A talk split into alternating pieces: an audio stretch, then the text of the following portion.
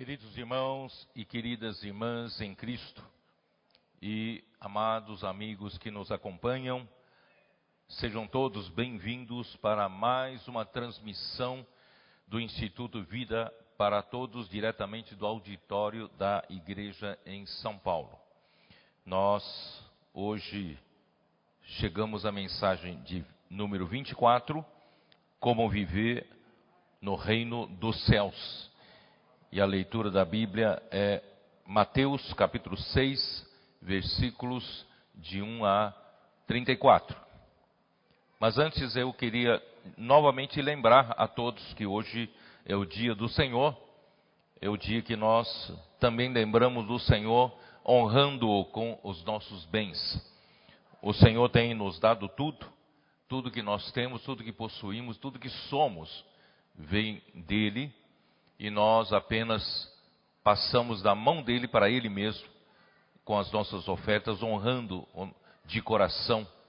Portanto, lembra né, das, das, da, dos, das missões do exterior, lembra também da Estância EAV Minha e também do próprio Instituto Vida para Todos, que faz esse trabalho excelente para levar essa palavra transmitida para o mundo todo.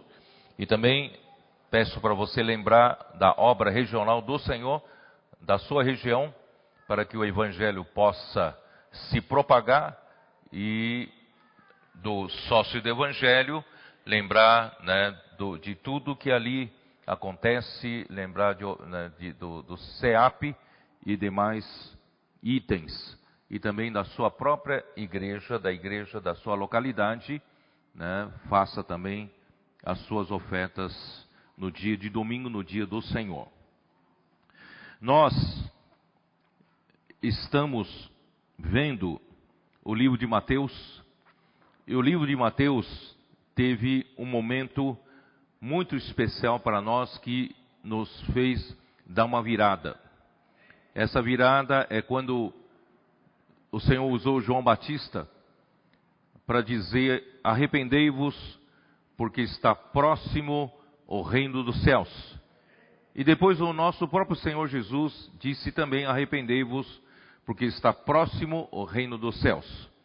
E nós entendemos, pela revelação que Deus nos deu na semana da conferência, que esse arrependimento não é somente fazer uma volta de 180 graus no mesmo plano, permanecendo no mesmo plano da terra. Deus está nos fazendo nos arrepender para ir para outro plano. Esse outro plano é onde está o reino dos céus. Portanto, esse outro plano é o plano dos céus. Então, Deus deseja nos transferir do plano terreno para o plano celestial, plano espiritual e plano de Deus, plano divino. Portanto, isso vem pautando, né, a palavra que o Senhor vem revelando através do livro de Mateus. E eu também senti do Espírito de aprofundar um pouquinho mais em Mateus 5, 6 e 7. Porque esses três capítulos do livro de Mateus compõem o âmago, a essência do livro de Mateus. E ali está a nova lei decretada pelo Senhor Jesus ao à igreja, ao povo do reino dos céus. E somente esse povo é capaz de receber essa nova lei e atendê-la e praticá-la. Então, é dentro desse contexto que nós estamos vendo.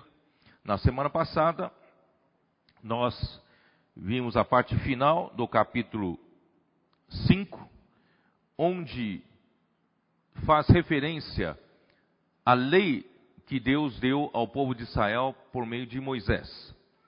Não matarás, mas a nova lei decretada pelo Rei do Reino dos Céus, o nosso Senhor Jesus Cristo, é você não deve nem se irá contra um dos seus irmãos. A lei antiga diz: não adulterarás. Mas o Senhor Jesus decretou a nova lei: se você olhar para uma mulher com a intenção impura, já adulterou com ela. Então, a nova lei se tornou muito mais rigorosa. Portanto, queridos irmãos, se a lei de Moisés não houve um homem, sequer um único homem, que pudesse praticar toda a lei, imagina a nova lei. O nosso Senhor Jesus, ele foi o único homem que cumpriu toda a lei. Ele foi o único homem que foi capaz de praticar, realizar toda a lei com precisão e na sua completude. Então ele é o único que tem qualificação para decretar a nova lei.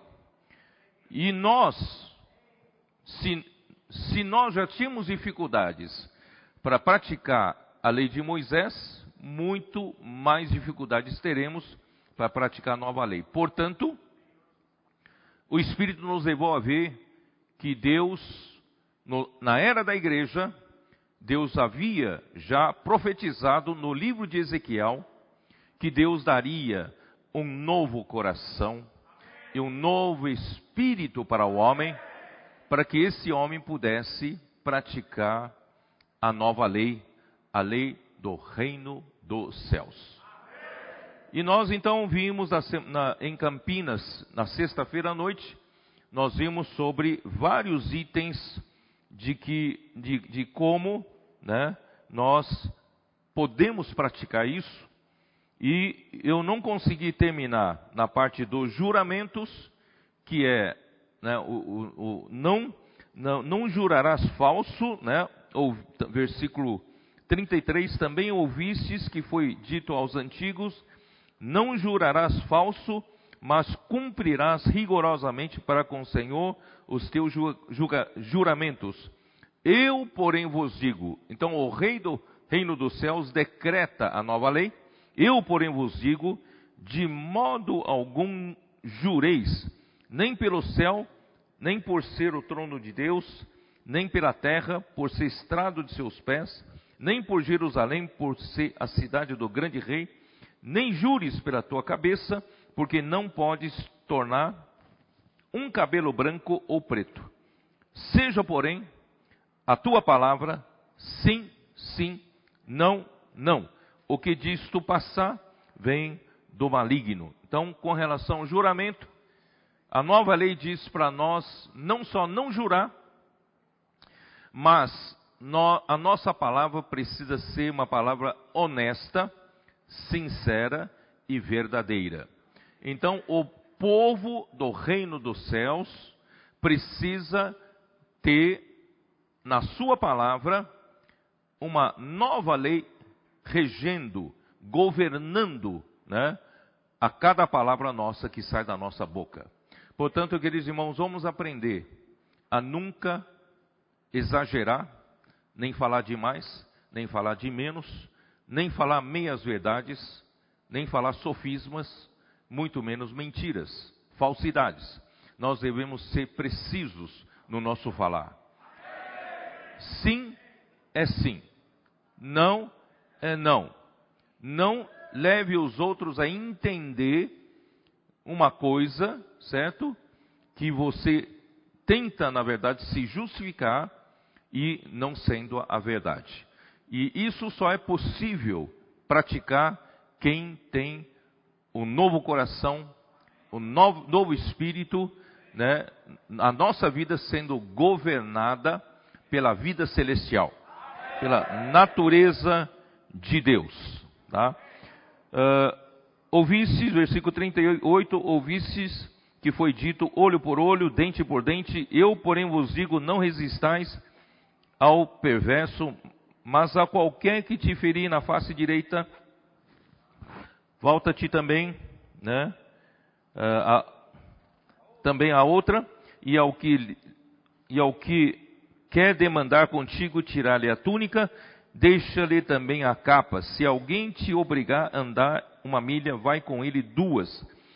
Dá a quem te pede e não voltes as costas ao quem ao que deseja que lhe emprestes. Irmãos, a nova lei se tornou muito mais rigorosa, muito mais difícil para um homem que vive no plano terreno conseguir praticar. Mas graças a Deus, Deus nos elevou para um outro nível, né? Efésios capítulo 2, não só capítulo 1, não só Cristo, né? Deus o ressuscitou com, com suprema grandeza do seu poder e hoje o colocou assentado à direita dele. E capítulo 2 de Efésios fala que também nós, como a igreja, nós já fomos o que? Também elevados à região celestial em Cristo. Portanto, a igreja não é uma organização religiosa terrena. A igreja é uma entidade orgânica dos céus. É? Então, somente a igreja que vive no plano celestial consegue praticar a nova lei. Então nós nós não a vingança, irmãos, está com Deus, não é conosco. E nós a ninguém julgamos, tá? E cabe a nós, irmãos, apenas fazer o bem para as pessoas, principalmente, né, para que as pessoas possam também ganhar a vida do rei do reino dos céus e viverem essa mesma vida que nós vivemos. No versículo 43, ouvistes que foi dito: Amarás o teu próximo e odiarás o teu inimigo. Eu, porém, vos digo: Amai os vossos inimigos e orai pelos que vos perseguem, para que vos torneis filhos do vosso Pai Celeste, porque Ele faz nascer o seu sol sobre maus e bons e vir chuvas sobre justos e injustos. Porque se amardes o os que vos amam, que recompensas tendes? Não fazem os publicanos também o mesmo? E se saudardes somente os vossos irmãos que fazeis, que fazeis demais? Não fazem os gentios também o mesmo? Portanto, sede vós perfeitos, como perfeito é o vosso Pai Celeste. Então, esse versículo deixa claro, irmãos, essa exigência da nova lei é feita somente para aqueles que estão vivendo pela vida perfeita do nosso Pai Celeste. Então, não tem outra maneira, irmãos, da igreja viver essa vida se nós não tivermos vivendo pela vida de Deus, pela natureza santa de Deus. Graças a Deus, nosso Deus é perfeito. Essa parte, essa parte do livro de Mateus, capítulo 5, trata da lei. Vocês se lembram o que é a lei? A lei, né? Na verdade, a lei, ela fala do amor. Os primeiros cinco mandamentos falam do que? Falam de amar a Deus, não é isso? Amar a Deus de todo o seu coração, né? De, de amar a Deus com to, de toda a sua força, né? E, e você, você então terá cumprido a lei. A lei é amar, amar a Deus em primeiro lugar. E cinco últimos mandamentos falam de não matarás, não adulterarás, não, etc, etc. Mas ali diz, resumindo tudo, todos os cinco mandamentos resume-se em amar ao próximo como a ti mesmo. Então, a lei não é, mer não é meramente um conjunto de regras de comportamento. A lei, na verdade, resume no amor. Amor a Deus e amor ao próximo, amor ao homem, aos homens. Portanto, irmãos, nós devemos olhar tudo isso por esse ângulo, por esse ângulo. E lá em, em Êxodo capítulo 20, quando foi dada a lei, Êxodo 20, abra sua Bíblia, por favor, né, em Êxodo capítulo 20.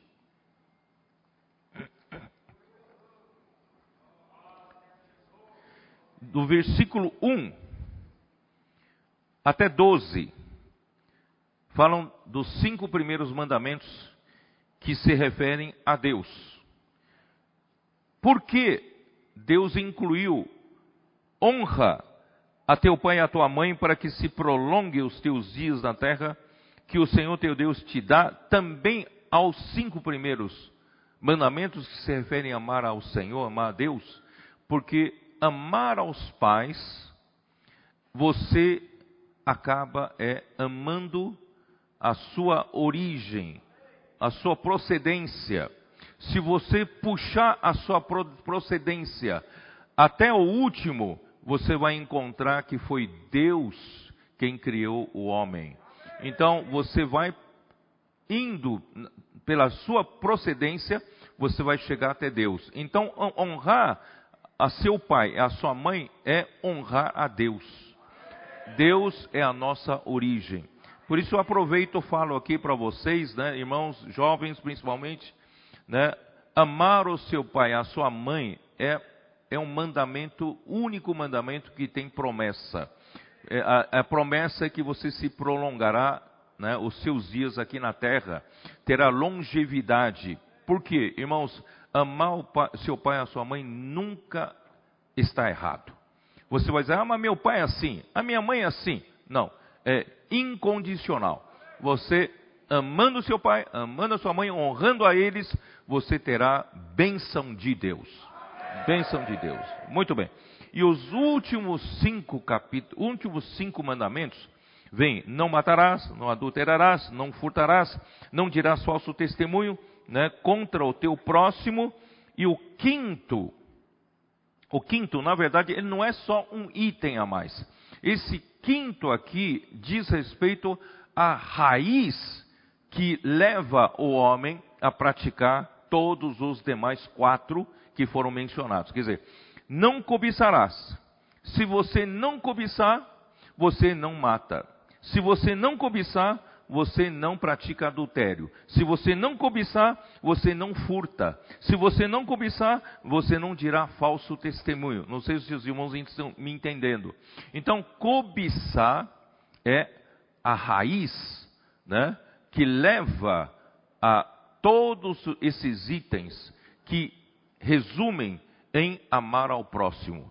Se você ama ao próximo como a si mesmo, você não terá inveja, Caim não ter, teria inveja quando Deus se agradou de Abel e de suas ofertas, se Caim considerasse Abel, o próximo, como a si mesmo, ele iria ficar contente. Puxa, Deus se agradou do meu irmão e se agradou das suas ofertas. Mas não, o homem não praticou isso e então surgiu ódio. E esse ódio é a cobiça. A cobiça é que, por que Deus favoreceu-se com relação ao meu irmão e não se favoreceu comigo? Isso é cobiça, isso é cobiça.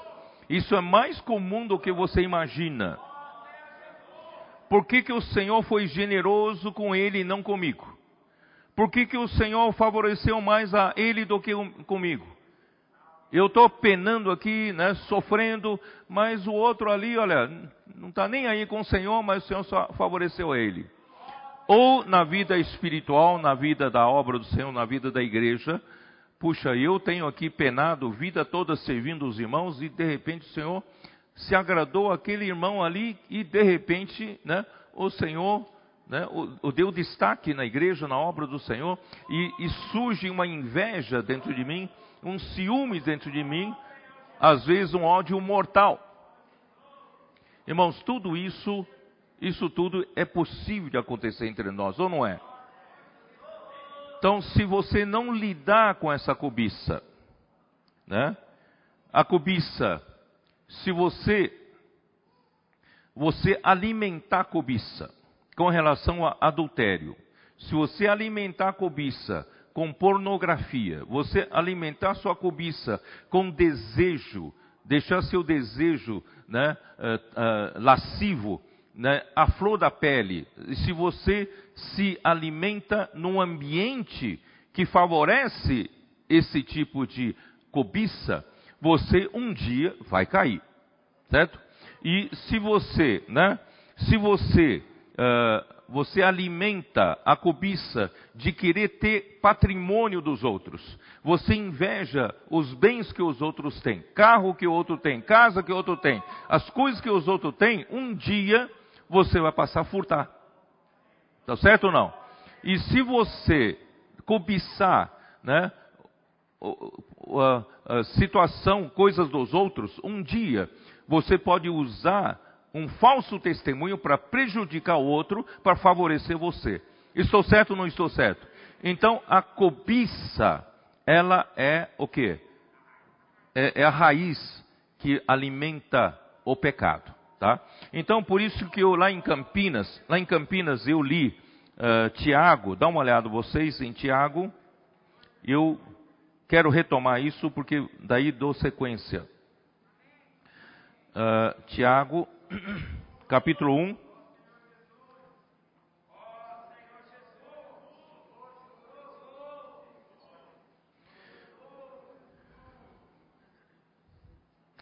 Versículo 12 fala: Bem-aventurado o homem que suporta com perseverança a aprovação porque depois de ter sido aprovado, receberá a coroa da vida, a qual o Senhor prometeu aos que o amam. Irmãos, o nosso objetivo aqui na vida da igreja é nós sermos aprovados naquele dia diante do Senhor. O nosso desejo aqui na terra, irmãos, é agradar o Senhor e temos o galardão da parte do Senhor e aprovação. Nosso objetivo aqui na terra, irmãos, não é para ser mais rico, que ter mais um bom carro, uma boa casa, não, não ter um cargo que o outro tem, não. A nós, nós queremos, irmãos, é, nós queremos é aquele que suporta com perseverança a provação, para que depois de ter sido aprovado, todos nós passamos provações, mas nem todos são aprovados. Nós precisamos aproveitar cada aprovação para ser aprovado, eu quero ser aprovado, né? E aí, uma vez aprovado, naquele dia, na vinda do nosso Senhor Jesus, diante do tribunal de Cristo, eu receberei a coroa da vida, a qual o Senhor prometeu aos que o amam, tá? Eu acredito que todos estão aqui presentes nessa reunião são os que amam o Senhor e amam a sua vinda. Então nós precisamos ver um problema sério entre nós, versículo 13. Ninguém ao ser tentado diga, sou tentado por Deus. Porque Deus não pode ser tentado pelo mal e Ele mesmo a ninguém tenta. Nunca diga, Deus, olha, eu não venci essa tentação porque Deus mandou essa tentação e eu caí. Sabe, não acredite nisso porque Deus não manda tentação para ninguém. Ao contrário, cada um é tentado pela sua própria cobiça, quando esta o atrai e seduz. Então, a palavra cobiça em grego tem o sentido de atração, tem um sentido de seduzir você, né? é uma isca, é, é a ceva para quem pesca, não é isso? é a ceva, é atraente, você é atraído, tá? Então é uma é atraído pela isca do pecado. A cobiça é a isca do pecado. Então se você ela, ela é, é, é, a cobiça ela é atraente, ela é atraente. Então se você deixar essa cobiça se desenvolver, puxa, eu eu, eu né, eu, eu, eu gostaria de ter, ter, aquele carrão que, né, se você deixa desenvolver esse tipo de cobiça, não é? Um dia o pecado vai ser concebido, porque entre a cobiça e o ato do pecado existe um tempo de concepção e um, um período de gestação. Então, você ainda tem tempo, durante o tempo de concepção e gestação, você se livrar dela. Se livrar dela, tá? Eu li também, eu li para vocês. Ah, eu não terminei de ler aqui, né? Então a cobiça, depois de haver concebido, dá à luz o pecado. Aí o pecado nasce, acontece um ato pecaminoso. E o pecado, uma vez consumado, gera a morte. As pessoas que né, permitem esse, essa cobiça se desenvolver, gestar e nascer o pecado, e o resultado, irmãos, é a morte. É a morte. Nós já sabemos que durante todo o serviço na igreja, irmãos, nós perdemos alguns irmãos valiosos, guerreiros valiosos diante do Senhor para isso. Satanás quer derrubar os guerreiros, ele quer derrubar os valentes. Então, irmãos, vamos tomar cuidado para a gente não ser inutilizado na obra do Senhor. Caim teve oportunidade. Gênesis 4. Caim teve oportunidade. Ele passou a odiar seu irmão porque ele cobiçou o lugar de seu irmão. Ele gostaria de ser ele ter sido aquele que Deus se agradasse, Deus preferisse nas suas ofertas, mas não. Então, só que antes dele cometer o pecado, Deus veio ajudá-lo, tá? Dá uma olhada. Capítulo 4 de Gênesis. Vou ler desde o versículo 4, vocês entenderam o contexto. Abel, por sua vez, trouxe das primícias do seu rebanho e da gordura deste. Agradou seu senhor de Abel e de sua oferta. Ao passo que de Caim e de sua oferta não se agradou, irou-se Irou-se, pois, sobremaneira Caim, e descaiu-lhe o semblante. Então, a cobiça, né? A cobiça faz com que o seu semblante caia. Certo? Porque outro tem e você não tem. Vocês entenderam? Você não tem o que você gostaria que, que, que tenha e que outro tem. Tá? Então, Deus veio socorrê-lo. Né? Então lhe disse o Senhor: Por que andas irado? E por que descaiu o teu semblante? O que, que aconteceu? Você está mordendo, vai morder a isca da cobiça. Não morda, não. Então, se procederes bem, não é certo que serás aceito? Quer dizer, não precisa ter inveja de seu irmão. Se você, o que você fez, não agradou a Deus, você pode se arrepender e voltar. É ou não é? Você pode, você pode achar um caminho de fazer o bem. Fazer o que Deus se agrada. Então, se você fizer o que Deus se agrada, igualmente Deus vai se agradar de você. Estará resolvido o problema da cobiça, certo ou não? Mas não, aqui diz assim: se procederes bem, não é certo que serás aceito. Se todavia procederes mal, eis que o pecado jaz à porta. A cobiça é uma isca. Se você continuar nela e continuar procedendo mal, o pecado já está entrando na sua porta. Está entrando. Tá? O seu desejo, o desejo do pecado, será contra o seu desejo. É o contrário do seu. Embora você né, tenha um coração até positivo, e eu queria que Deus se agradecesse de mim.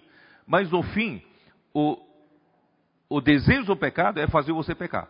Então, mas a ti cumpre dominá-lo. Quer dizer, você pode dominar. Então não diga, ah, eu fui tentado, cair, paciência, acabou. Não é isso, não é assim não.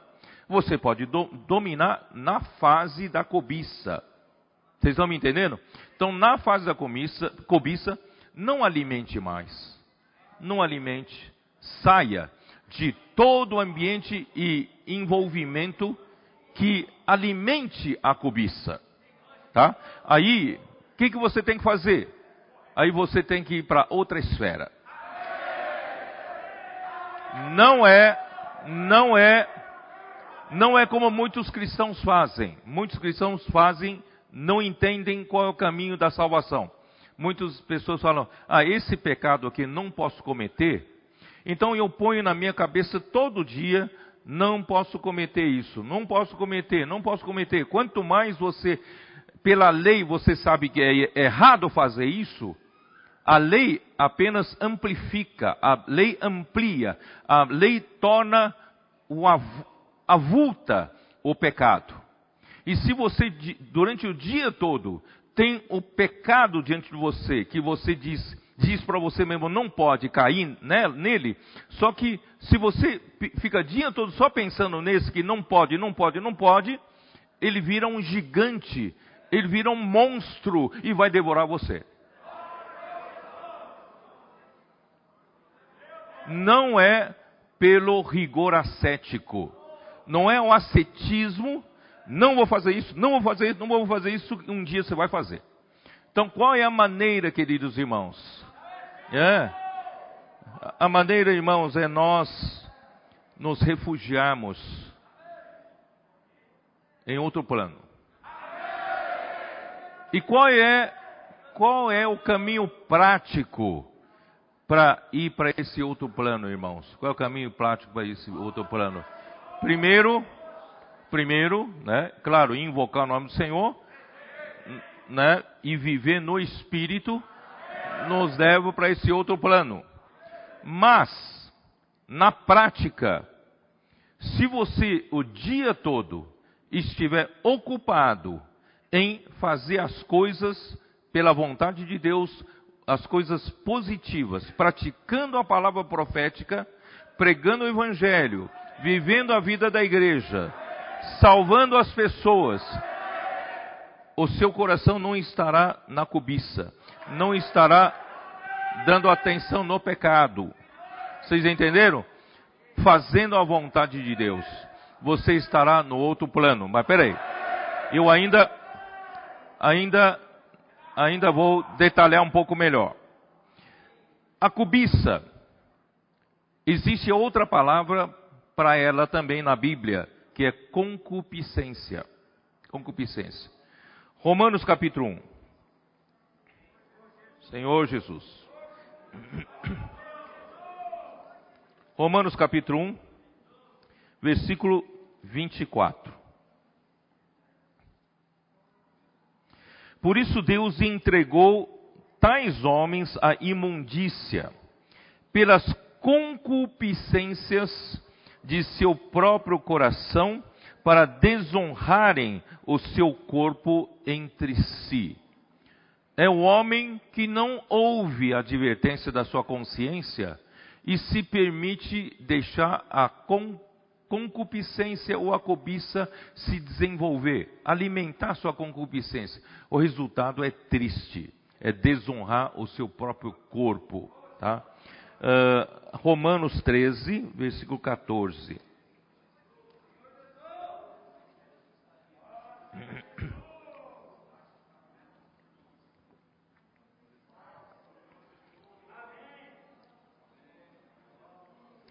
mas revestivos. Eu vou ler desde 12, porque 12 nós lemos já nas, nas, nas mensagens, né? Vai alta a noite e vem chegando o dia. Irmão, vamos deixar as obras né, vergonhosas das trevas. Vamos viver com o filho do dia. Deixemos, pois, as obras das trevas e revistamo-nos das armas da luz.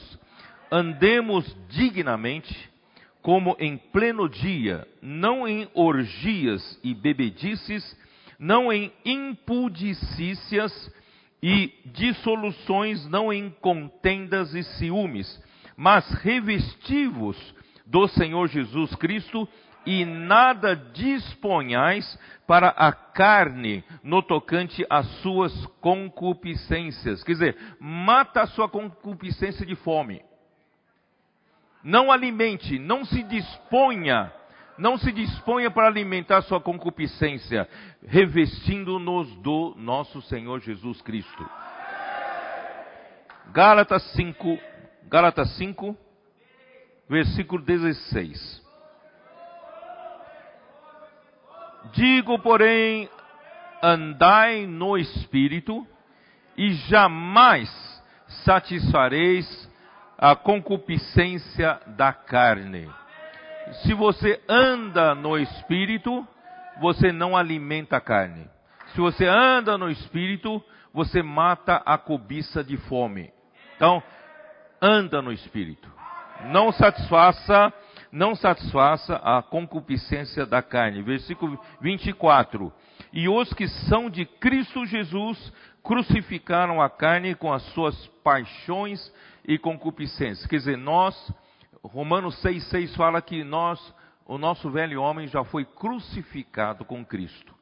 Então nós já morremos, esse velho homem já morreu, a carne com as suas concupiscências já foram crucifi já foi crucificada. Então, queridos irmãos, vamos viver essa realidade. Por isso, versículo 25 fala: se vivemos no espírito, andemos também no espírito. Efésios 4, 22. No sentido no sentido de que, quanto ao trato passado, vos despojeis do velho homem, que se corrompe segundo as concupiscências do engano. Se você ficar no plano terreno, você ainda vive na esfera do velho homem. E o velho homem, por melhor que você faça o bem, você ainda está na esfera do velho homem. E o velho homem se corrompe dia a dia pela concupiscência do engano. Engana. Você pensa que esse velho homem pode fazer o bem, agradar a Deus. É um engano. Ele vai te enganando e vai te corrompendo. Por isso, irmãos, a vida cristã não é para ser vivida no plano celestial, né? É para ser vivida no plano, uh, no plano, perdão. A vida, a vida cristã é para ser vivida no plano celestial com um viver na terra tá? Com os pés no chão, mas a nossa vida está oculta juntamente com Cristo em Deus, porque nós já morremos e já ressuscitamos juntamente com Cristo, tá? Então, uh, 1 Timóteo 6:9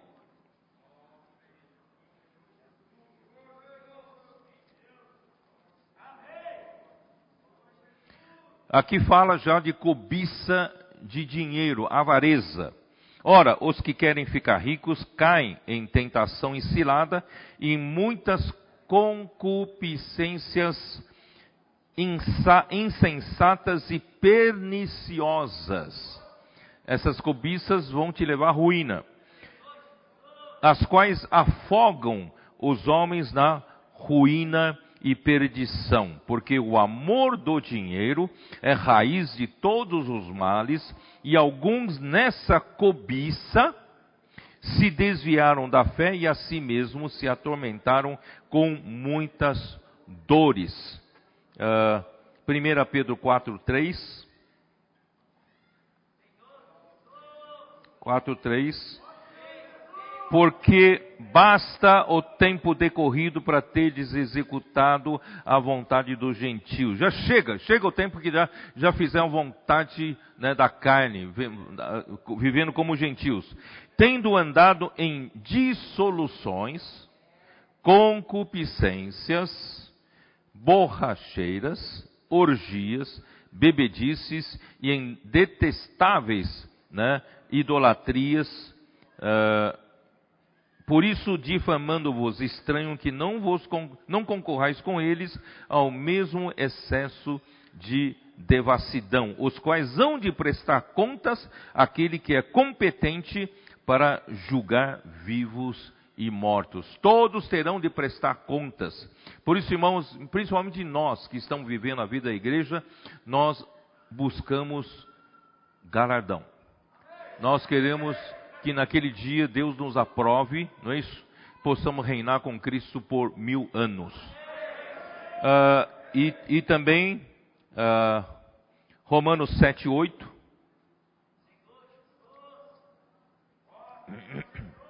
Romanos 7, 8. Mas o pecado, tomando ocasião pelo mandamento, despertou não vou ler o versículo 7. Uh, ah, que diremos, pois, é a lei pecado de modo nenhum, mas eu não teria conhecido o pecado senão por intermédio da lei, pois não teria eu conhecido a cobiça se a lei não dissera não cobiçarás. Então, a lei evidencia o pecado, a lei né, no, uh, torna, amplifica o pecado para nós enxergarmos que isso é pecado. Mas o pecado, tomando ocasião pelo mandamento, despertou em mim toda sorte de concupiscência, porque sem lei está morto o pecado. Mas a lei então parece que torna grande o pecado e no fim vira um monstro para me matar. Por isso, irmãos, não vamos vamos já matar né, o pecado pela raiz, que é a cobiça e a concupiscência. Não a alimente, não a alimente. E 1 João 2. 1 João, capítulo 2, versículo 16. Porque tudo que há no mundo, a concupiscência da carne, a concupiscência dos olhos e a soberba da vida. A concupiscência da carne refere-se, irmãos, àquelas cobiças da, da esfera carnal, da esfera eh, física de, de fornicação, sensualidade, né, eh, bebedice, glutonaria. E a concupiscência dos olhos já é uma cobiça da alma. Eu quero ter mais, eu, a avareza, eu quero ter isso, eu quero ter aquilo tal. E a soberba da vida, então, é a consequência disso. Eu tenho tudo isso, eu acabo ficando soberbo, eu acabo ficando arrogante. Tá? Então, essas coisas, irmãos, não procedem, né? Não procede do Pai, mas procede do mundo. Ora, o mundo passa bem como a sua concupiscência, aquele, porém, que faz a vontade de Deus, permanece eternamente. Ó oh, Senhor Jesus. Bom, eu eu me dou por satisfeito complementando né, o que foi falado na sexta-feira. Então vamos entrar em Mateus, capítulo 6, dá uma olhada.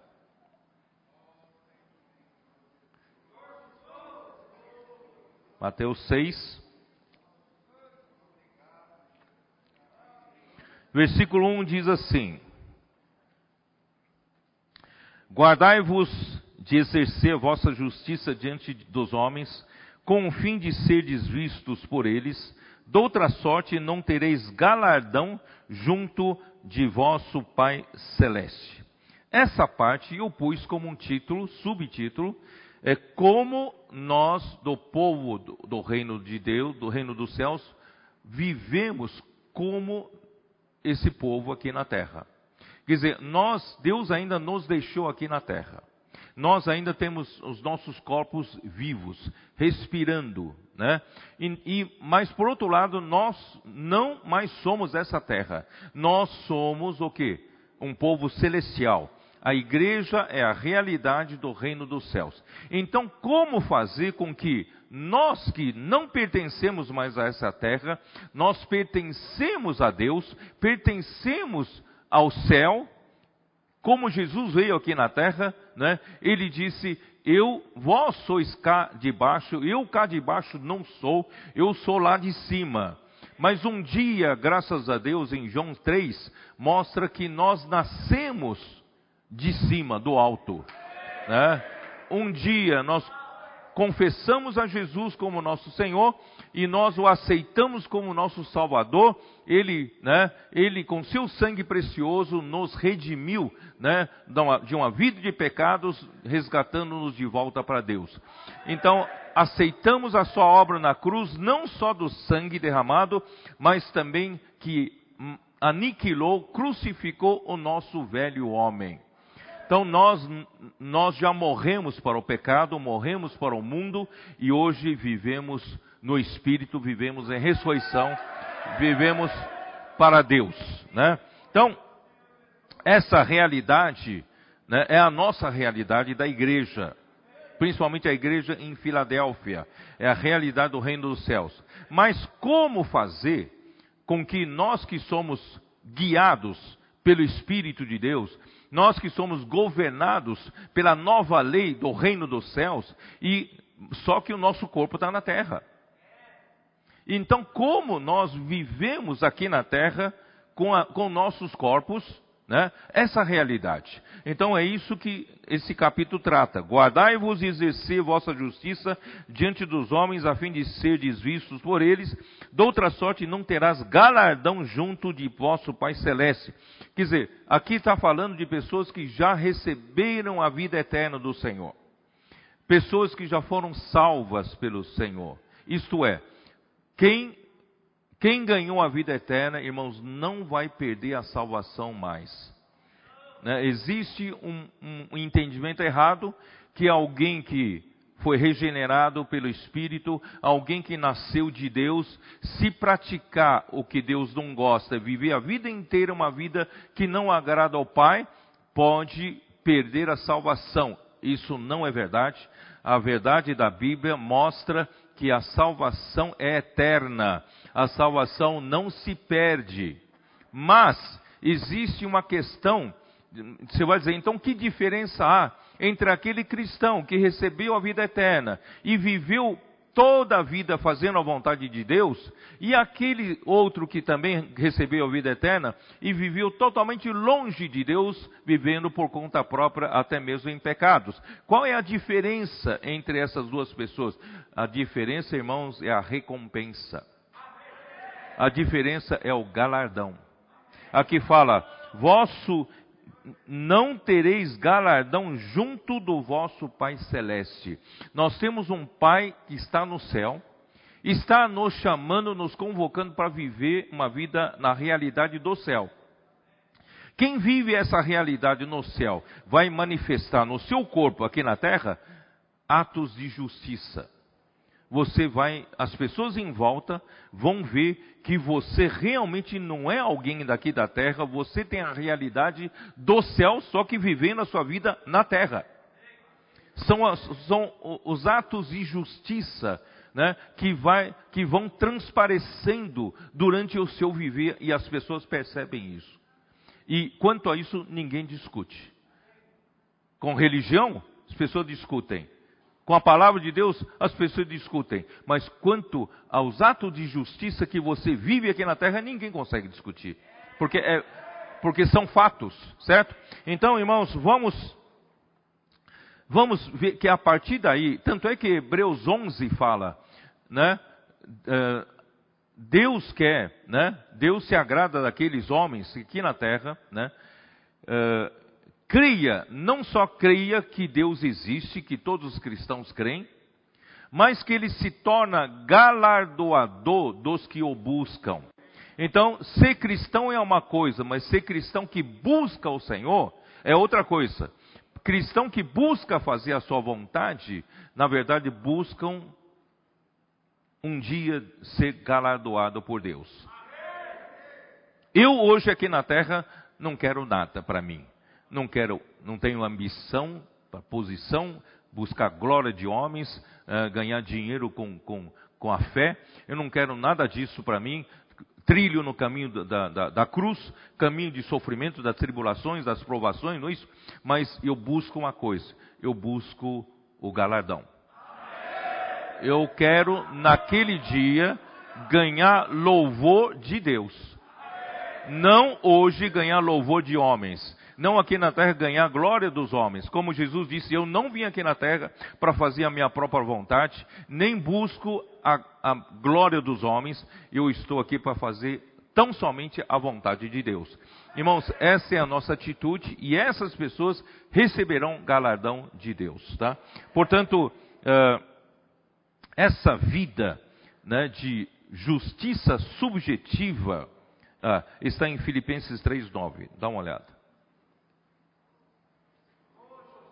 Filipenses 3:9.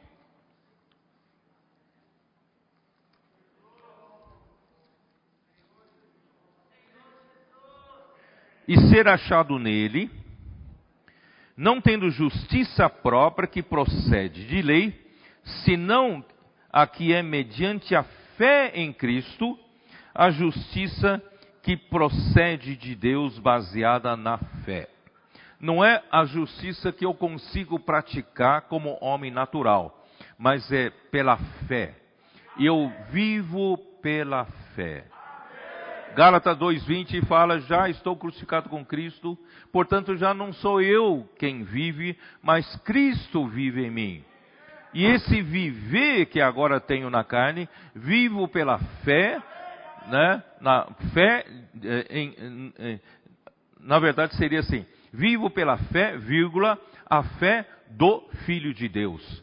Então, irmãos, essa vida que eu estou vivendo hoje na terra, eu devo viver pela fé do Filho de Deus.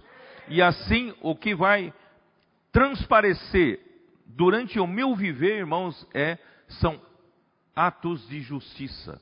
As pessoas vão ver justiça. Não só Cristo, quando crio no Senhor Jesus, Cristo se tornou a minha justiça objetiva para que eu pudesse ir à presença de Deus não é? Para buscar graça e misericórdia diante do trono de, de, Deus, trono da graça. Mas essa veste objetiva de justiça também me possibilita a viver pela fé durante toda a minha vida cristã. E viver pela fé durante toda a minha vida cristã, irmãos, essa essa vida que eu vivo pela fé, essa vida divina, vai me fazer viver uma vida de justiça. Entenderam? Então, é, vocês vão ver, isso vai resultar em quê? A, a, sua, a sua vida de justiça vai fazer de você um vencedor. Vamos dar uma olhada lá em Apocalipse 19. Apocalipse 19. Quem vai estar lá? Quem vai estar lá participando das bodas do Cordeiro, da ceia das bodas do Cordeiro? são esses que têm essa justiça. Veste de justiça. Dá uma olhada, capítulo 19, versículo 7. Alegremos-nos, exultemos e demos-lhe glória, porque são chegadas as bodas do Cordeiro, cuja esposa a si mesma já se ataviou, pois lhe foi dado vestir-se de linho finíssimo, resplandecente e puro. A Bíblia, quando fala em veste, geralmente fala da justiça. Veste de justiça. Primeiro, Cristo, Deus deu. Deus deu, lembra quando Adão e Eva caíram no jardim do Éden? Deus deve ter matado um cordeiro e vestiu-os com a pele do, de, do cordeiro. Porque eles tentaram tampar a nudez com folha de figueira. Mas Deus então lhes vestiu com a, com a pele do cordeiro que morreu por eles. Então, é, é, uma, é uma, em simbologia, Cristo morreu por nós para que ele se tornasse nossa justiça, a justiça objetiva de Deus para que nós pudéssemos ir na presença de Deus não nus, mas vestidos de Cristo, vestidos da justiça objetiva. Mas nós precisamos de uma segunda veste. Essa segunda veste, então, a partir do momento em que nós recebemos a primeira veste, nós precisamos passar a viver pela fé em Cristo. E a, a nossa vida aqui na terra muda. Os nossos, os, os nossos atos aqui na terra começam a ser atos de justiça. Então, que são esse, foi lhe dado vestir-se de linho finíssimo, resplandecente e puro Aí, olha só o final desse versículo. Porque o linho finíssimo são os atos de justiça dos santos. Então, se você tiver essa veste, não só a primeira veste, que você ganhou na sua salvação, quando você aceitou Jesus como seu Salvador, você ganhou a primeira veste objetiva de justiça objetiva de Cristo. Mas a partir desse momento você passa a viver uma vida de justiça, né? Vivendo pela fé. E essa vida de justiça, quando chegar no final, você vai ter uma veste de linho finíssimo, resplandecente e puro, que capacita você a participar das bodas do Cordeiro. Só participarão das bodas do Cordeiro os vencedores.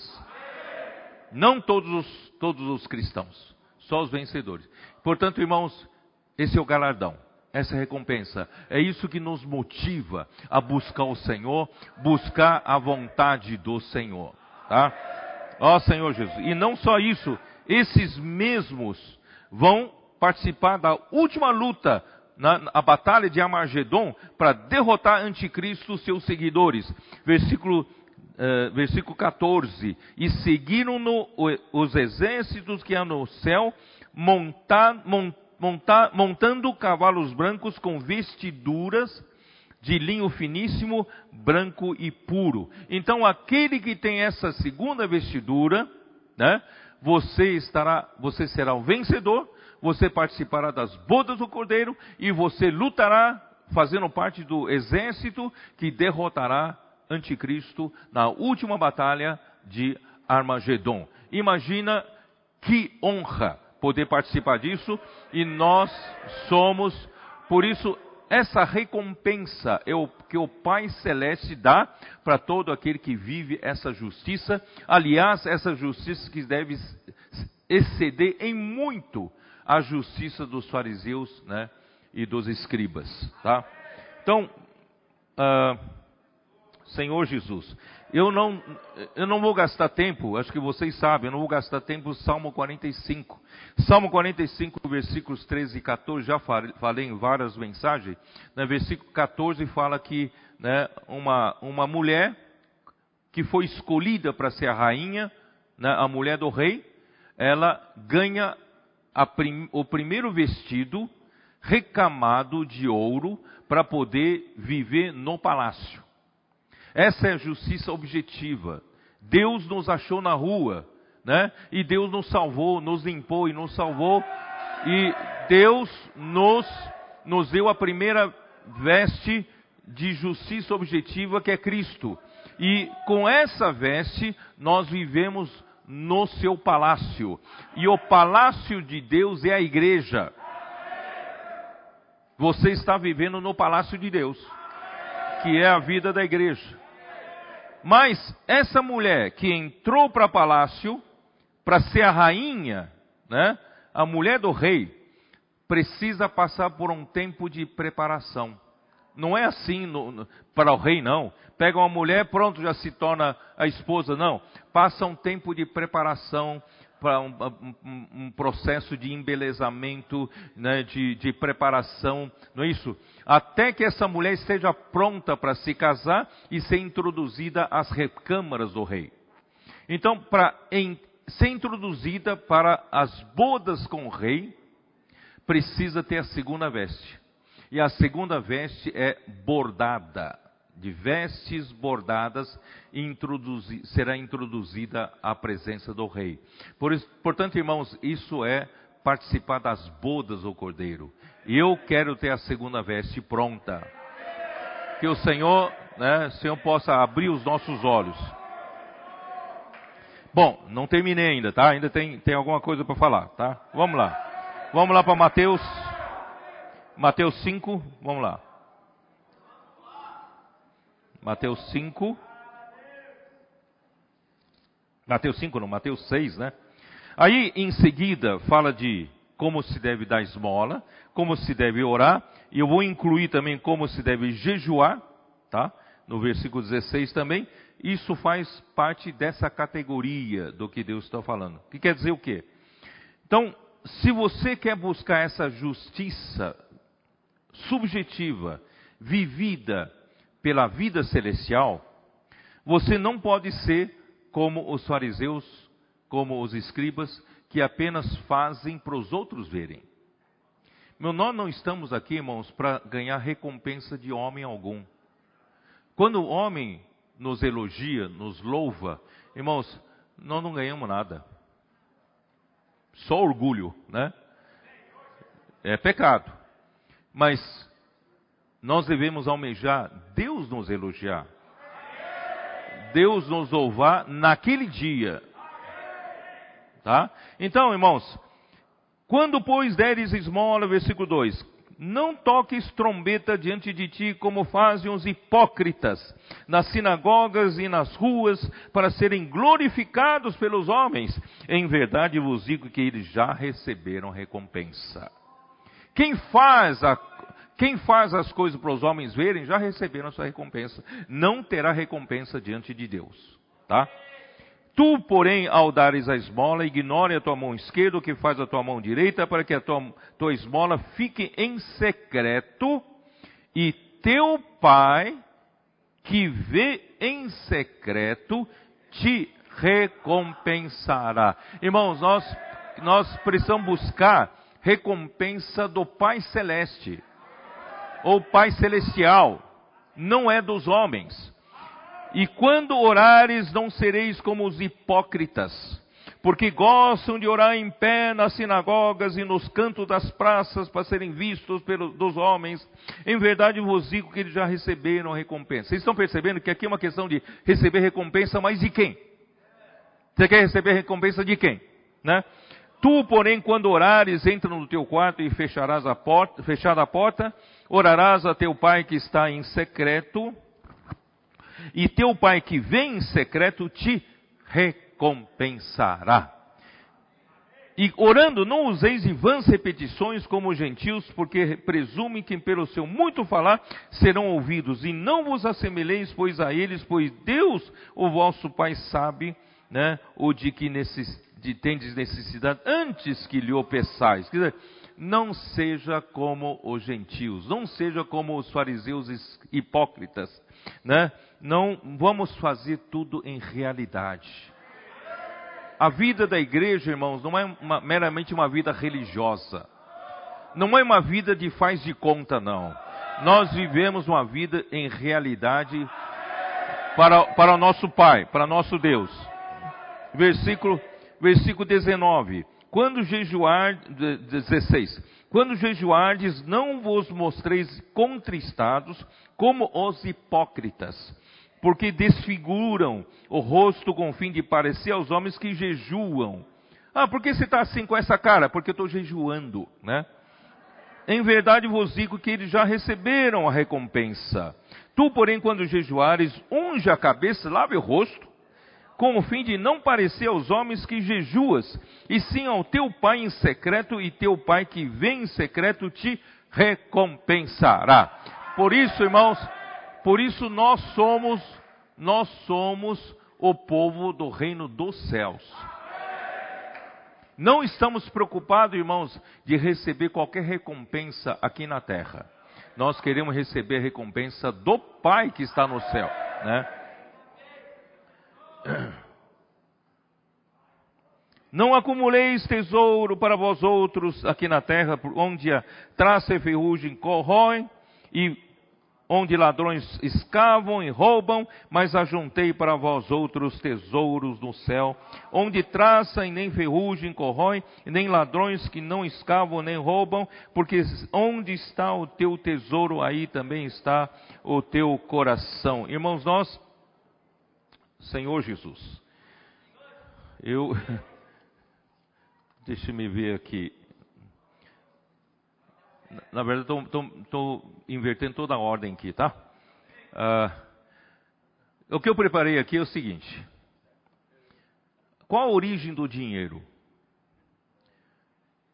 No início da civilização humana, a troca de riquezas era feita pelo comércio de troca de mercadorias, certo? Ah, o amigo cria galinhas ali, certo? E quiser trocar pelo pão, tá? Eu tenho uma padaria, eu sei fazer pão, então a gente faz troca, né, galinha? Uma galinha por quantos pães? Quanto dá? Dois pães só? Você me fez vender aquela galinha por 40 reais naquele. que ninguém queria comprar. Então era troca de mercadorias, não é isso? Assim era. Então não tinha como acumular riqueza, vocês entenderam ou não? Como é que eu vou ficar acumulando um monte de galinha que a, a mim me traz, acumular riqueza, e, e aí precisa, de precisa comprar ração para tratar, né? E alguma, às vezes a galinha morre, quer dizer, né? não dá para acumular riquezas. Mas a partir do século sétimo antes de Cristo, surgiram as primeiras moedas de ouro e de prata. Então, essas moedas de ouro e de prata começaram a trazer uma medição, medição as riquezas. Vocês entenderam? Então, tem um valor determinado, né? Uma moeda de ouro vale tanto, uma moeda de prata vale tanto, e trouxe valor para uma moeda. Então, aí passa a ser possível acumular riqueza. Vocês entenderam? Então, até então não tinha como acumular riqueza. Agora veio o dinheiro e o dinheiro trouxe a possibilidade do homem acumular riquezas. Porque com dinheiro posso trocar isso. E hoje, mais ainda, né? Nós temos não só isso, nós, aí vieram os bancos, os bancos, você não precisa nem ter dinheiro propriamente de ficar carregando dinheiro, você basta com seu cartão de crédito, com seu crédito, com seu talão de cheque, vamos, vamos falar um pouquinho antes de nós. E hoje nós temos o dinheiro uh, uh, digital, né? E nós temos o que? Nós temos criptomoedas. Né? Então, assim, tudo isso é para facilitar né, o homem acumular riquezas. Então, quanto mais moedas de ouro eu tinha no século sétimo antes de Cristo, mais acumulava riquezas. E hoje, né, acumula-se no mesmo princípio. Por isso que, que por isso que ele fala assim: não acumuleis, é isso, né? Não acumuleis para vós outros tesouros sobre a terra.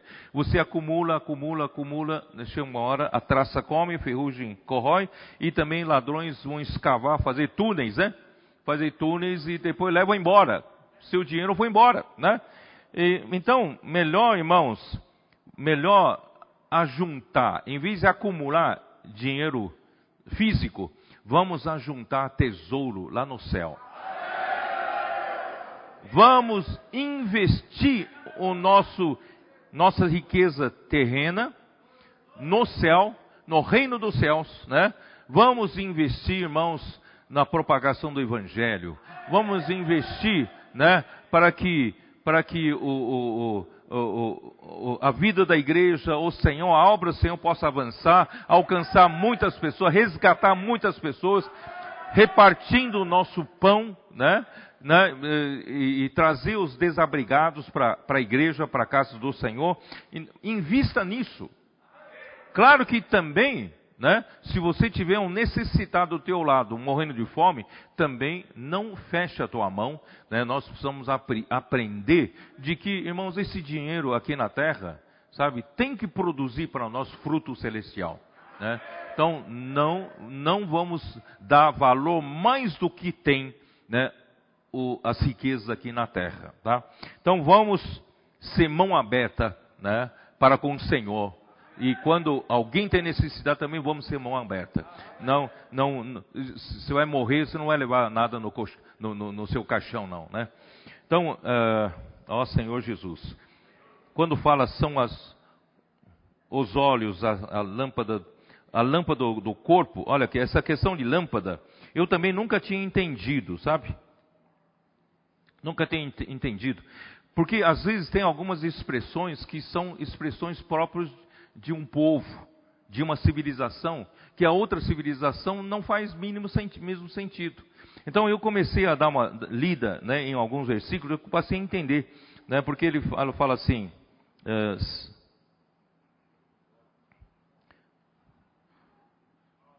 são os olhos a lâmpada do corpo, se os teus olhos forem bons, todo o teu corpo será luminoso. Você entende não? Eu não entendo muito não. O que quer dizer isso? E a mim, você entende nisso? Né? Se porém os teus olhos forem maus, todo o seu corpo estará em trevas. Portanto, caso a luz que em ti há sejam trevas, que grandes trevas serão. Olha, o que quer dizer isso?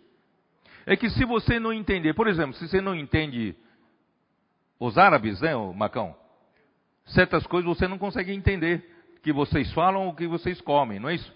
Então, assim, eu falei vocês porque eu sei que você é da origem árabe e, o, e a minha é meio, né? Meio, meio 50%, né? Meio 50%, né? Paraguaio, né?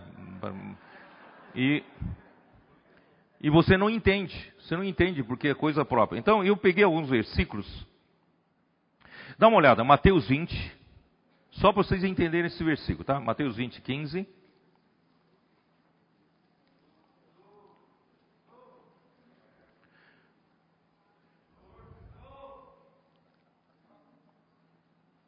Porventura não me é lícito fazer o que quero do que é meu? Ou são maus os teus olhos porque eu sou bom? Porque aqui diz o que? Aqui diz sobre, vocês, entendem, vocês entendem isso aqui, é sobre os trabalhadores de última hora. E o Senhor quis pagar o mesmo tanto para os trabalhadores de última hora e para outros trabalhadores. E aí os outros trabalhadores acharam ruim. O Senhor Jesus, nós trabalhamos o dia todo e eles só trabalhando uma hora e está ganhando a mesma coisa. O Senhor falou, mas eu não, te, não combinei com você esse valor? Você recebeu o que tá, foi combinado, isso? Então, é, nesse contexto que fala, não me é lícito fazer o que quero do que é meu, ou são maus os teus olhos porque eu sou bom? Vocês estão entendendo? Existe um sentido aí que nessa civilização você consegue entender. Quer dizer, os olhos maus aqui é os olhos avarentos, olhos mesquinhos. Então, olhos bons, olhos maus, você começa a associar. Estou tentando fazer você entender esse versículo, tá? E vamos lá, em, em Deuteronômio 15, 9.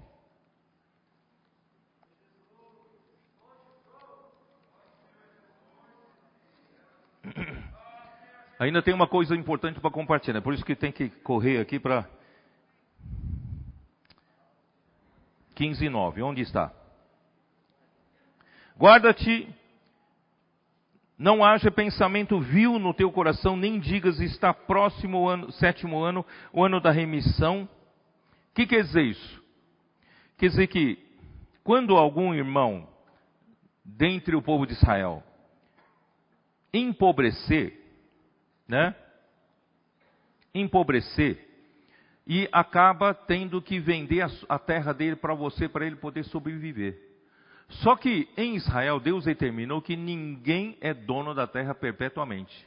Então, então de cada sete anos, cada sete anos tem que devolver para ele. Então aqui diz assim: guarda-te, né, está próximo o sete ano, ano da remissão, de sorte que os teus olhos sejam malignos para com teu irmão pobre, e não lhe dê nada, e ele chame contra ti ao Senhor e haja em ti pecado. Vocês estão entendendo? Por exemplo, está chegando na hora, olha, ele, eu vou tomar a terra, ele está me devendo um dinheiro, não tem como pagar. Então vou tomar a terra dele. Só que essa terra, daqui a dois meses, tem que devolver para ele, porque vai chegar o ano da remissão. Vocês estão entendendo? Então vou dizer sua terra não vale nada, porque só vou poder usar dois meses. É, é isso que ele fala. Então você não pode ter olhos maus. Você não, tem, não pode ter os olhos avarentos. Você tem que ter os olhos bons para cuidar do seu irmão. Então, esses olhos bons, olhos maus, estão ligados ao uso do dinheiro. Vocês estão entendendo? Estão ligados à, à, à, à avareza, tá? Uh, um, olhos avarentos, olhos presunçosos, olhos, uh, como é que como fala? Olhos uh, mesquinhos, né? Então, usar de mesquinhez com seu irmão no tocante ao dinheiro, tá? E que mais? Provérbios 28, 22. Aí eu passei a entender esse versículo, sabe? Provérbios 28, 22.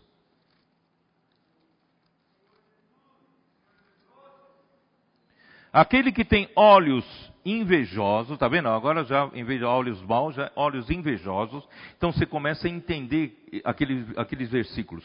Aquele, aquele que tem olhos invejosos corre atrás das riquezas, mas não sabe que há de vir sobre ele a penúria. Então esses olhos bons, olhos maus, sabe? São, olhos maus são esses olhos invejosos, esses olhos mesquinhos, esses olhos de avareza, tá? Então, agora você consegue entender que também fala do dinheiro. Ó oh, Senhor, preciso correr aqui. Vamos lá, vamos voltar. Eu tenho mais coisa aqui para falar, né? mas eu não vou falar aqui do se, né, andar ansioso pela vida, tal. Isso aqui vocês já ouviram muito, quem sabe eu cumprimento em outra mensagem. Mas eu quero voltar para a oração. Voltar para o versículo 9. Vamos lá? Vamos ver se nesses poucos minutos eu consigo passar o meu encargo. Portanto, vós orareis assim: Pai nosso que está nos céus, santificado seja o teu nome, venha o teu reino, faça-se a tua vontade, assim na terra como no céu. Eu quero, quero compartilhar primeiro esses dois versículos, que é a parte principal que eu queria falar. Tá? Irmãos, nós precisamos ver as coisas como de fato as coisas como são. Nós somos Senhor Jesus. Eu não sei como vou tentar explicar para vocês. E eu quero dizer para vocês, irmãos, o homem na verdade é tão insignificante, tão insignificante, que ele chega a ser petulante, ele chega a ser presunçoso, arrogante, achando que é alguma coisa. Irmãos, nós não somos nada. O homem, né? Se você olhar, não, não vou nem falar homem, o planeta Terra, quando você vê o planeta Terra e você vai se distanciando do planeta Terra e vai indo lá para o infinito, você vai ver que aquele né, planeta Terra, onde, onde eu e você vivemos, é uma, um planeta grande, mas ele vai se tornando tão pequenino, tão pequenino, depois viram um ponto. E depois some até como um ponto. O planeta Terra não é nada dentro desse, desse universo, dentro do nosso cosmos. Imagina o homem, então. O homem não é nada. Não é? Mas esse homem que não é nada perante Deus, ele é tão arrogante. Já percebeu isso não? Ó Senhor Jesus. Deus que criou esse mundo físico, esse universo físico, você, já, você já imaginou com que quantidade de energia para Deus fazer isso aí? Já percebeu não? Para eu fazer levantar essa garrafa de, de água até aqui, ó. Isso aqui é um trabalho realizado. Eu trouxe essa água desse nível para esse nível. Isso aqui é um, um trabalho realizado. E se exige energia para realizar esse trabalho. Não sei se vocês entendem. Eu estou falando um pouco de física. É, isso aqui é, é, gasta-se energia para fazer esse trabalho. Então todo o trabalho se faz por meio de energias. Ou se o carro você põe combustível, você está andando, está realizando um trabalho, porque né, está, tem energia para fazer isso. Então, você imagina a quantidade de energia para Deus fazer esse universo. Só o universo físico. Só estou falando do universo físico. A gente não sabe não conhece a nossa pequenez. Uma vez, eu, quando jovem, certo? E fui numa praia e o mar estava revolto, né? Estava tudo né, agitado. E eu, jovem, achando que eu era super-homem, tudo pode, né, tal. Eu falei, eu vou mergulhar nessa, nessa, nesse mar revolto, nessas ondas gigantescas que estão vindo aí. Eu mergulhei. Quando eu pulei, a, as ondas, você sabe que a onda ele faz assim, né? ele leva você para baixo. Essa, quando eu pulei, a violência da onda me, me fez bater aqui o meu peito no, no leito de, de areia. Não só raspou, mas eu perdi fôlego. Sabe quando você leva uma pancada tão forte que você não consegue nem respirar? Eu podia ter morrido ali afogado, porque perdi o fôlego, não conseguia respirar. Tamanha é a força, pá! Rapaz, eu, eu falei, que é um homem perto da natureza? Cuidado com isso, cuidado com isso, né? Outra vez eu estava no carro sentado, né, com meus filhos brincando no parque, eu estava sentado no banco do passageiro, só com, com os pés para fora, com a porta aberta e com a, a atrás.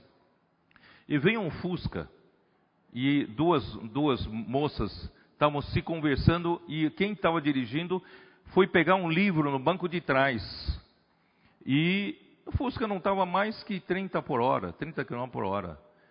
E ela simplesmente se desviou e bateu no carro do, de trás de mim, e o carro de trás de mim estacionado, e bateu no meu carro, e, e levou o meu carro, arrast, me arrastou assim, né? Pelo, mais ou menos a uns 20 metros, ali na cidade universitária, aqui na USP, aqui perto.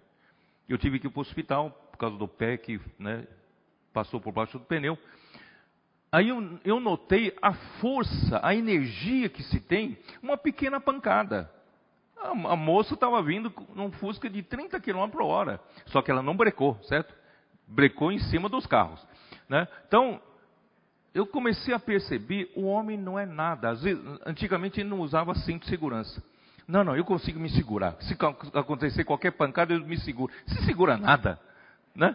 Quem é o homem? O homem não, tem, não é nada, não é nada perto da, do, do, da, né, das coisas gigantes que tem né, pela natureza. Agora imagina Deus, que criou todas essas coisas. Irmão, nós somos petulantes demais, achando que nós somos alguma coisa, certo? Desafiando Deus, falando contra Deus, como que se nós soubéssemos alguma coisa. Então eu, ó Senhor Jesus, por isso aqui, Pai nosso que está nos céus. Nós não temos ideia quem é o Pai nosso que está nos céus. Santificado seja o teu nome. Tem que, irmãos, nós temos que reconhecer quem Ele é e santificar o nome dele. O nome dele é distinto, o nome dele, ele, ele é tudo. É. Todas as coisas, irmãos, saíram dele. E um dia, irmãos, nós vamos entender que tudo que você vai, que o homem mais quer experimentar, a plenitude vai estar em Deus. Nós vimos, não é isso? Na, na, na minha live, acho que também li, não, não me lembro se eu li, né, Natal. Uh, em Salmo 16, não foi? Salmo 16, eu vou pegar a versão King James atualizada. Salmo 16. Foi um irmão que me mandou essa semana. E Salmo 16 eu só vou ler. Eu só vou ler versículo 9 que diz assim: Essa é a razão da alegria que trago no coração e no íntimo exulto de prazer. Irmãos, simplesmente com a presença do Senhor à minha direita, eu eu tenho razão de ter alegria, eu no íntimo exulto de prazer. Irmão, vocês sabem o que quer dizer isso? Quer dizer que Deus é a própria fonte do prazer. Deus é a própria fonte de alegria. Deus é a própria fonte de felicidade. E o homem está correndo atrás de felicidade a vida toda, achando que está no dinheiro, achando que está nas coisas materiais, achando que está nas coisas psicológicas. Não. A felicidade está em Deus. Deus é a nossa felicidade. Versículo 11 tu me fizeste conhecer o caminho da vida, a plena felicidade da tua presença e o eterno prazer de estar na tua destra. Irmãos, por esse versículo você percebe que Deus, Ele não só, tudo saiu dele, Ele criou todas as coisas, mas Ele é a fonte de tudo que o homem precisa. Hoje, no tempo de Noé, o homem casava-se, dava-se em casamento, comiam e bebiam. Essas são as pequenas alegrias que o homem tem que lhe dar motivação para viver, é ou não é? Não é assim que o homem vive? Ah, vai ter aniversário, festa de aniversário semana que vem da minha filha, dá um pouquinho mais ânimo para você viver. Ah, vai ter casamento da, da, da, do fulano de tal, dá um pouquinho. Ah, vou, vou, tirar férias, vou fazer, tirar férias na praia e tal, é mais um pouquinho, sabe, o homem vai vivendo, vivendo assim nessas pequenas alegrias. E no tempo de Ló, no tempo de Ló, comiam, bebiam, casavam, se davam-se em casamento, eh, plantavam, edificavam, não é assim? Então, homem depende dessas pequenas alegrias para viver. Mas um dia, irmãos, por isso que Deus está nos levando para viver a realidade do reino dos céus. Um dia nós vamos perceber que a verdadeira felicidade está em Deus. A verdadeira, a verdadeira alegria está em Deus. Eu sei que aqui tem muitos né, o Amir aqui, alguns ali gostam de pescar. E a pescaria é um prazer, né? É uma alegria para o homem. É daquela coisa fisgou, aquela briga, não é isso? Depois vem um lambarizinho assim. Ele fica todo alegre. Irmãos, um dia, por isso que lá no novo céu, nova terra, nova, na eternidade futura, não, não terá mais mar. Não precisará de peixe mais. Ele ficou triste que não vai ter pescaria. Mas, mas eu disse para ele que ele vai ter Deus. Eu...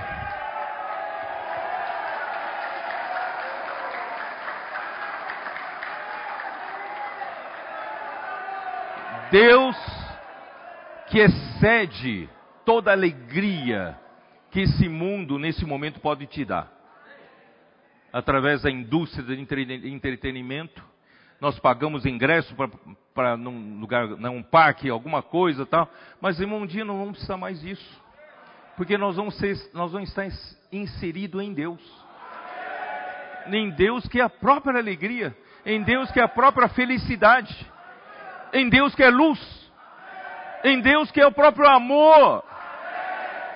Um dia você vai perceber que você vai estar em Deus como se você estivesse mergulhado numa grande piscina em volta do amor. Você, você está mergulhado dentro do amor, dentro da luz, dentro da felicidade, dentro da paz, dentro da própria unidade. Irmão, você vai perceber naquele dia que Deus é tudo para nós.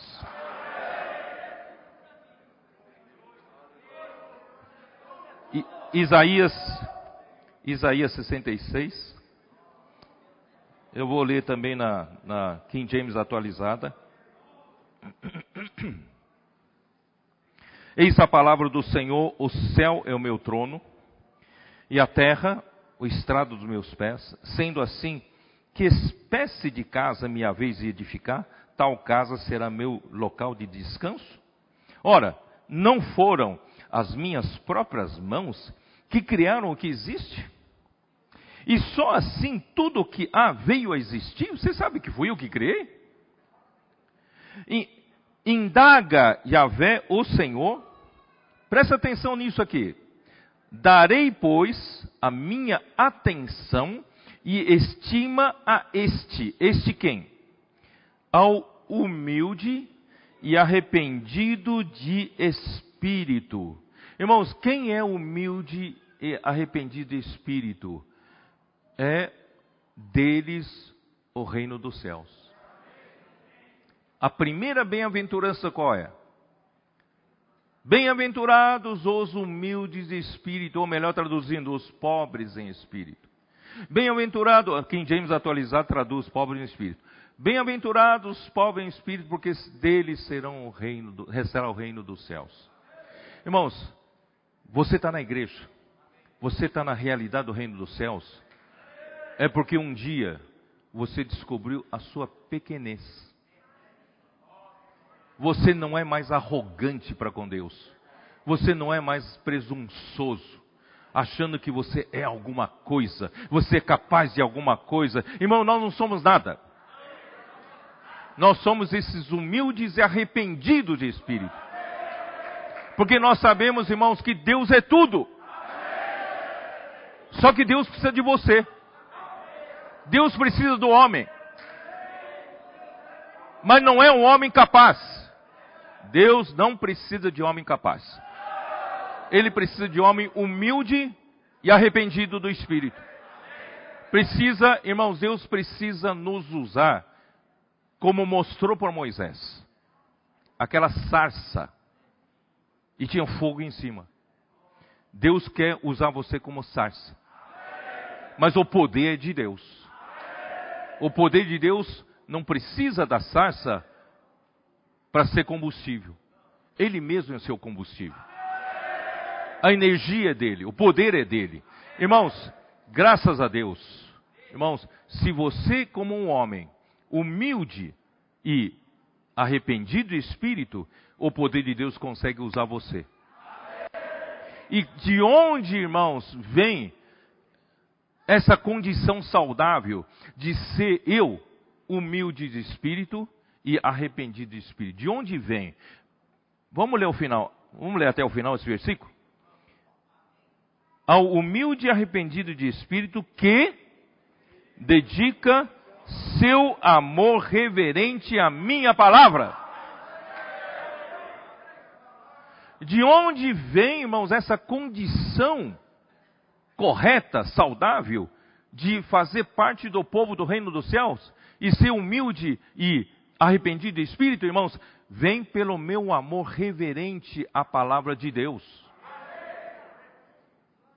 Se eu amo a palavra profética, se eu amo a palavra de Deus com reverência, é de Deus, não é de homem. Até hoje alguns ainda acham que é palavra de homem, é palavra de Deus.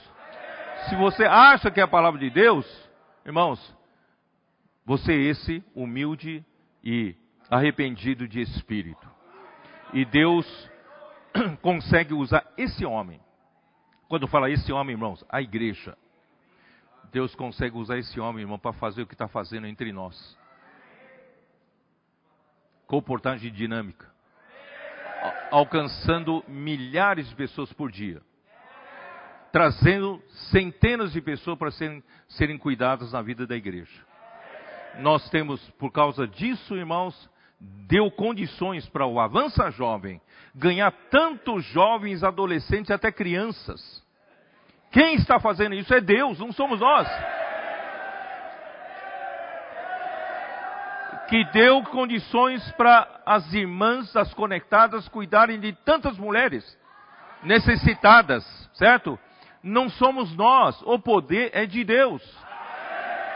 Deu condições para nós termos uma rede de cuidados, para poder cuidar dessas pessoas que são trazidas para a casa de Deus. É Deus fazendo. E agora, irmãos, a igreja toda, cada vez mais e mais igrejas estão descobrindo isso, saindo às ruas pregar evangelho. Ontem e anteontem, muitas igrejas saíram. Quem está fazendo esse trabalho, irmãos? Não é sua força nem a minha força. Não é a nossa capacidade. Porque Deus encontrou condições para Ele fazer. Não é nossa capacidade porque ele encontrou humildes e arrependidos de espírito. Senhor Jesus.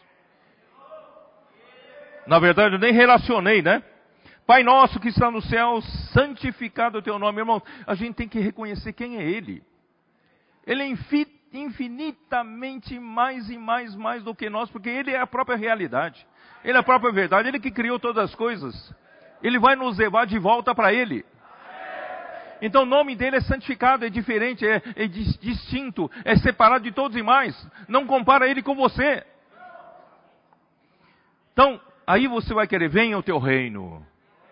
Que o seu reino venha logo. Porque quando vier o seu reino, irmãos, nós seremos totalmente satisfeitos. Porque Ele é a fonte de toda satisfação. E seja, faça-se a tua vontade aqui na terra, como é feito nos céus. Irmãos, a vontade de Deus não é feita aqui por, por causa da usurpação do príncipe desse mundo que hoje corrompe esse mundo, está deteriorando cada vez mais esse mundo, levando para fundo do poço. Mas, irmãos, Deus tem a sua igreja como reino dos céus aqui na terra. Aqui ele faz a vontade dele, sim. Aqui, eu digo aqui entre nós. Aqui na igreja, até nós, quando saímos nas ruas, ali ele faz a vontade dele. Eu não tenho mais tempo. Eu vou terminar a minha mensagem. Isso aqui vai precisar ser complementada, mas assim, vou terminar a minha mensagem com 1 João 1. Vamos lá? 1 João 1. Qual é o segredo, irmãos, para Deus usar a sua igreja para fazer tudo que precisa ser feito para terminar essa era, para concluir a, a, a execução da sua vontade, veja 1 João, versículo 1. O que era desde o princípio, o que temos ouvido, o que temos visto com nossos próprios olhos, o que contemplamos e as nossas mãos apalparam com relação ao, ao verbo da vida, com relação à palavra da vida. E a vida se manifestou e, a, e nós a temos visto e dela damos testemunho vou-la anunciamos a vida eterna, a qual estava com o Pai e nos foi manifestada. Irmãos, essa palavra de Deus é pela palavra que Deus fez toda a obra. Deus criou esse universo foi pela palavra. E toda obra realizada por Deus até o dia de hoje foi realizada pela palavra.